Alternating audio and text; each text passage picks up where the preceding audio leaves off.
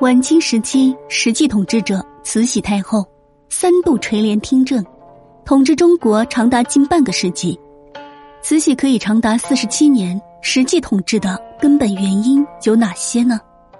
慈禧太后是清朝晚期的实际统治者，是中国历史上帝制时代中少数长期当政的女性，政治手腕堪称是干练，尤其擅长操纵亲贵朝臣之间的权力平衡。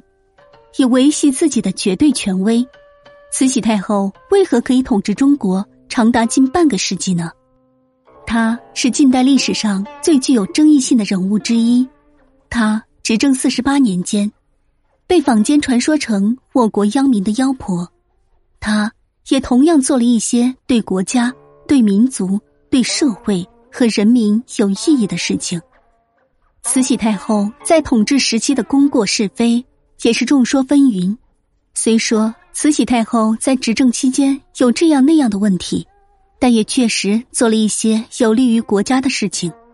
她在执政过程中，贸然对英、法、美、日等八国宣战，造成了国家财产甚至是主权的巨大损失，而且这一行为也直接导致了当时的中国与一些国家关系的恶化。破坏了当时的友好外交关系。一八六一年十一月，慈禧太后与恭亲王联合发动辛酉政变，此后三度垂帘听政，直至一九零八年去世，统治朝局长达四十七年之久。